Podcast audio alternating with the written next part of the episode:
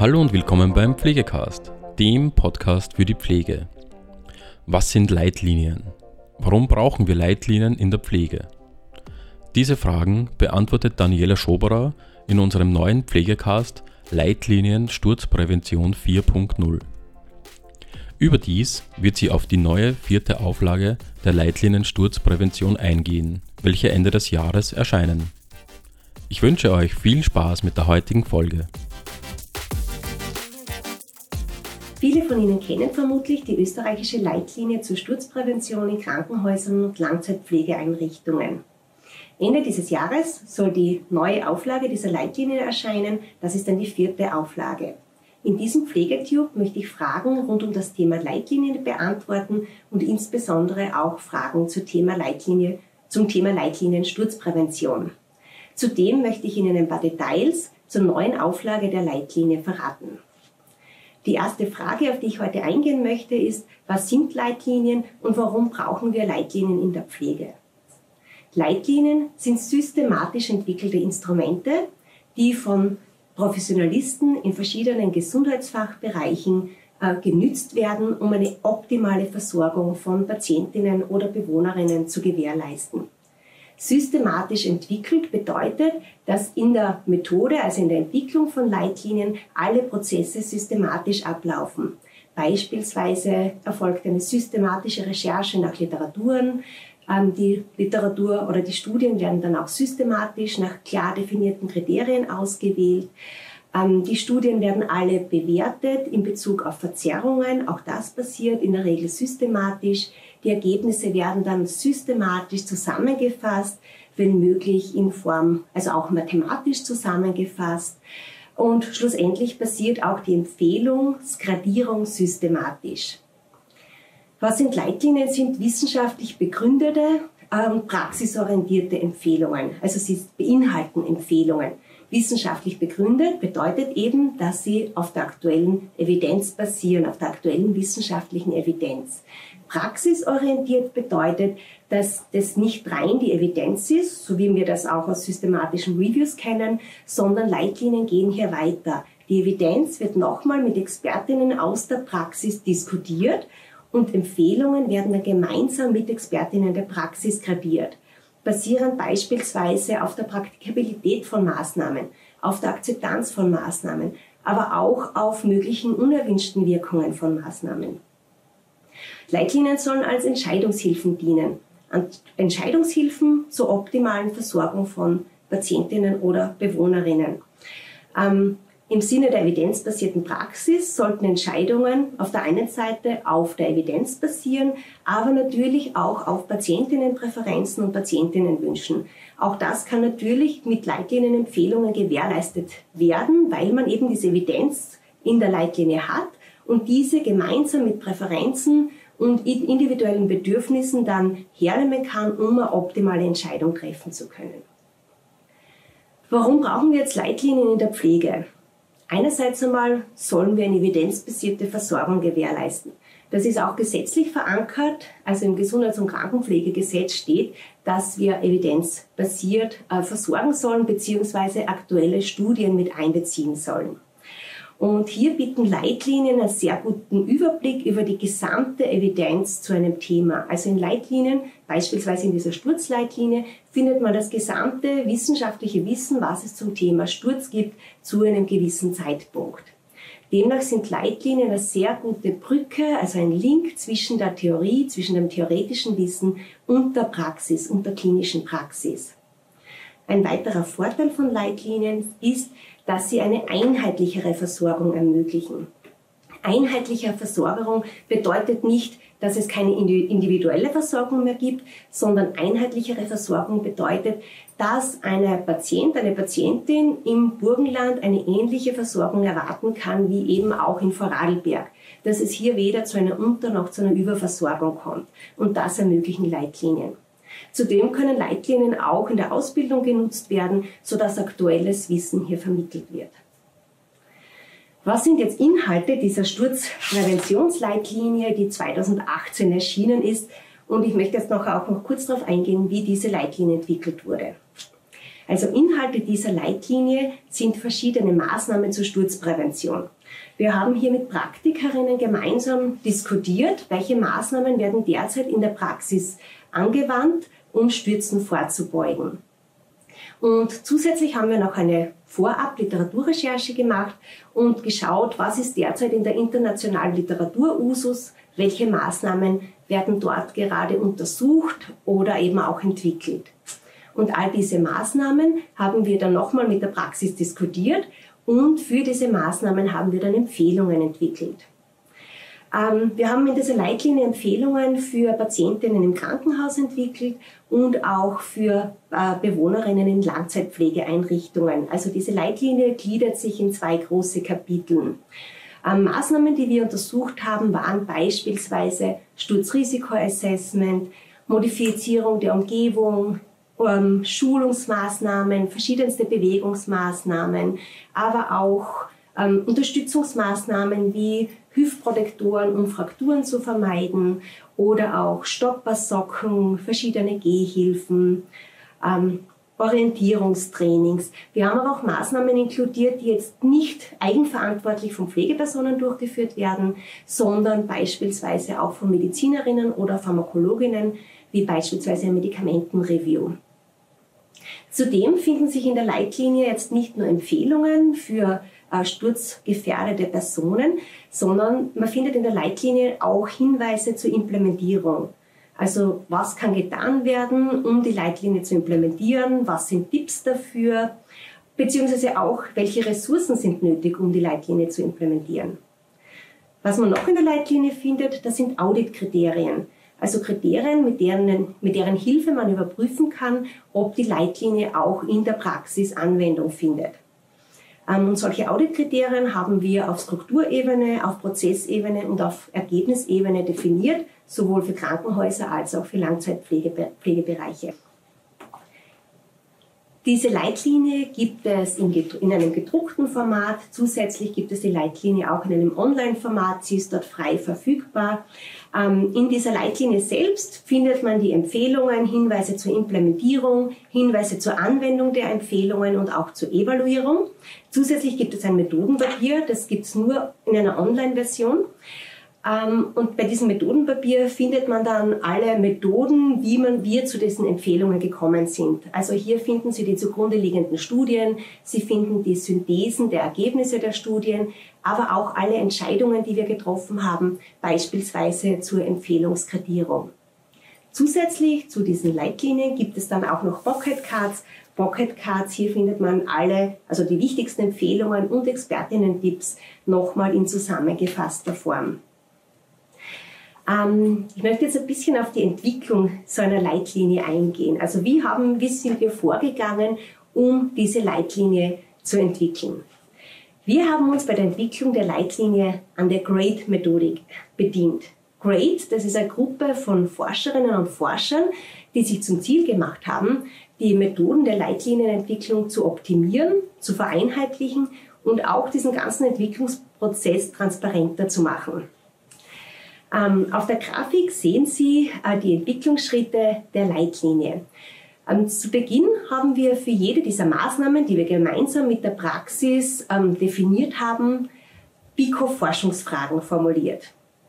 Diese BICO-Forschungsfragen beinhalten in der Regel Endpunkte, also sogenannte Outcomes. Und für diese Outcomes haben wir auch gemeinsam mit Praktikerinnen diskutiert.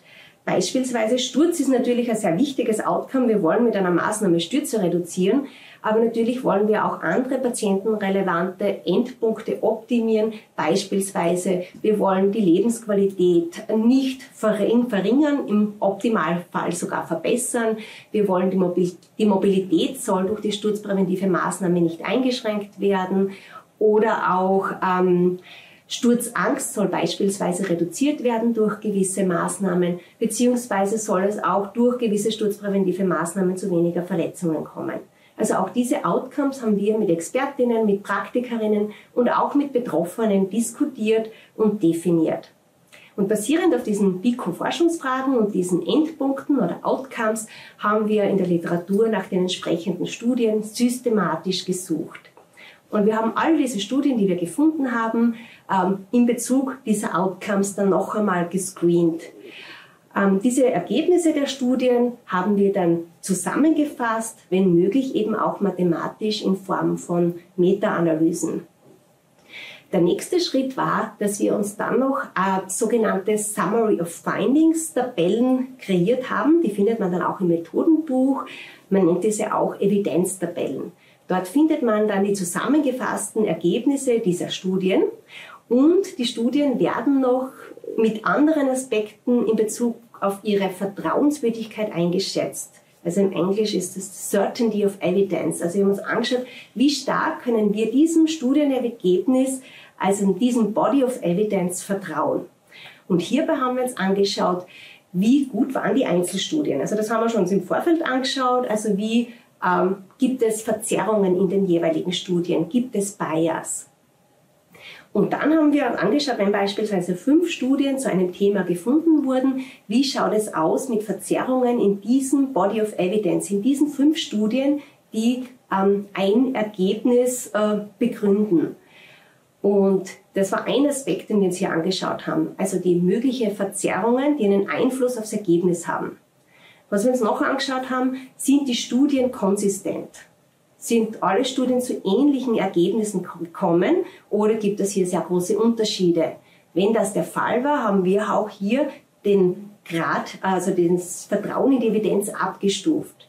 Wir haben uns angeschaut, wie äh, ob es die Ergebnisse oder die Studien ähm, direkt auch das gemessen haben, was für uns von Interesse war. Und wir haben uns dann auch noch angeschaut, wie genau die Ergebnisse waren. Und basierend auf diesen Kriterien haben wir dem Body of Evidence ein Vertrauen zugeschrieben. Also es gibt ein sehr hohes Vertrauen, ein moderates oder niedriges oder sehr niedriges Vertrauen. Und da wir diese vielen Kriterien gehabt haben, ist man relativ schnell auf einem sehr niedrigen Vertrauen. Sehr niedriges Vertrauen bedeutet, dass wir eben diesem Body of Evidence derzeit wenig vertrauen können, Künftige Forschungsergebnisse werden diesen Body of Evidence vermutlich noch ändern, also diese Ergebnisse noch ändern. Möglicherweise werden sie präziser, möglicherweise werden sie sich aber auch ändern, indem sie vielleicht auch ähm, eine andere Effektivität aufzeigen. Mit diesen ganzen Evidenztabellen, die wir da gehabt haben, oder Summary of Findings, Body of Evidence Tabellen, ähm, haben wir dann die Empfehlungsgradierung vorgenommen. Und die Empfehlungsgradierung haben wir dann gemeinsam mit einem Leitlinienpanel gemacht. In diesem Leitlinienpanel waren verschiedene Expertinnen, also hier waren hauptsächlich Pflegepersonen involviert, Pflegepersonen aus dem Setting Krankenhaus, Pflegepersonen aus dem Setting Langzeitpflegebereich, also sowohl Assistenzpflegende als auch Diplompflegende. Es waren Medizinerinnen äh, und Mediziner involviert, es war ein Physiotherapeut dabei, es war eine Patientenvertreterin dabei. Also das war eine sehr heterogene Gruppe und gemeinsam mit diesen Expertinnen haben wir dann die Empfehlungsgradierung vorgenommen. Und um diese Gradierung vorzunehmen, ähm, das haben wir auch wieder mit einer systematischen Methode gemacht. Das haben wir auch softwaregestützt gemacht. Wir haben uns eben einerseits natürlich angeschaut, was ist jetzt dieser Body of Evidence und wie vertrauenswürdig ist dieser. Wir haben uns aber auch noch andere Sachen angeschaut, beispielsweise Bringt diese Maßnahme jetzt mehr Vorteile als Nachteile? Gibt es mögliche Nebenwirkungen? Wie schaut es aus mit allen anderen Endpunkten? Hat es hier ähm, eher, sprechen die eher für die Maßnahme oder gegen die Maßnahme? Wir haben uns aber auch angesehen, wie praktikabel ist die Maßnahme? Wie umsetzbar ist sie?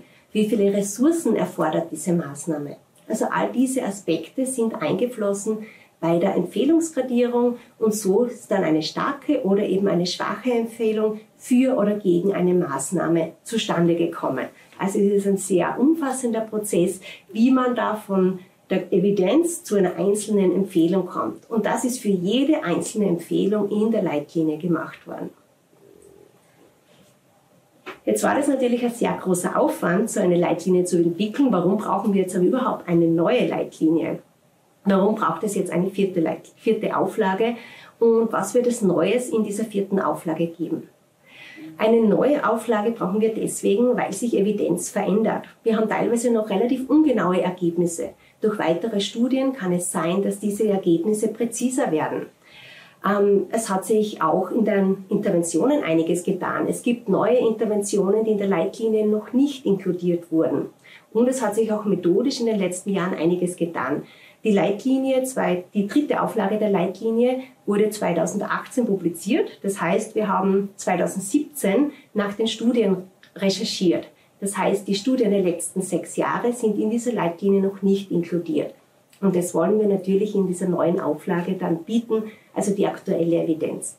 Und auch methodisch wollen wir alle Erneuerungen mit aufnehmen. Auch GRADE hat sich weiterentwickelt und diese methodischen Erneuerungen sollen hier auch wieder Anwendung finden. Was wird es jetzt Neues geben in dieser vierten Auflage? Wir möchten auf jeden Fall Gender-Aspekte ähm, mehr diskutieren. Gender-Aspekte bei den jeweiligen sturzpräventiven Maßnahmen. Gibt es hier Unterschiede? Wirken einzelne Maßnahmen ähm, bei den Geschlechtern unterschiedlich? Zum Beispiel auch, inwieweit wirken sich Maßnahmen auf Frakturen aus? Gibt es hier bei den Geschlechtern Unterschiede?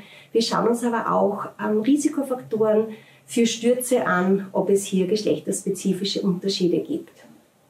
Zusätzlich wäre ein wichtiges Thema auch, werden Technical Devices sein. Also neue Technologien, die Personen dabei unterstützen sollen, Stürzen ähm, vorzubeugen.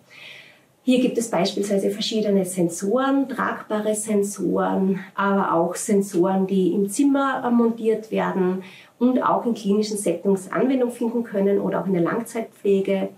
Ähm, es gibt aber auch Technologien, um Stürze zu erkennen, ähm, obwohl die Evidenz zu dies oder beziehungsweise es gibt die Studienlage noch nicht besonders gut ist, also die Evidenz noch nicht sehr robust ist für diese Themen, werden die sie auf jeden Fall mit aufnehmen und bewerten, ähm, was die derzeitige Evidenz ist und auch aufzeigen, was die Ziele dieser jeweiligen Interventionen sind und bei welchen Personengruppen sie insbesondere empfohlen werden können.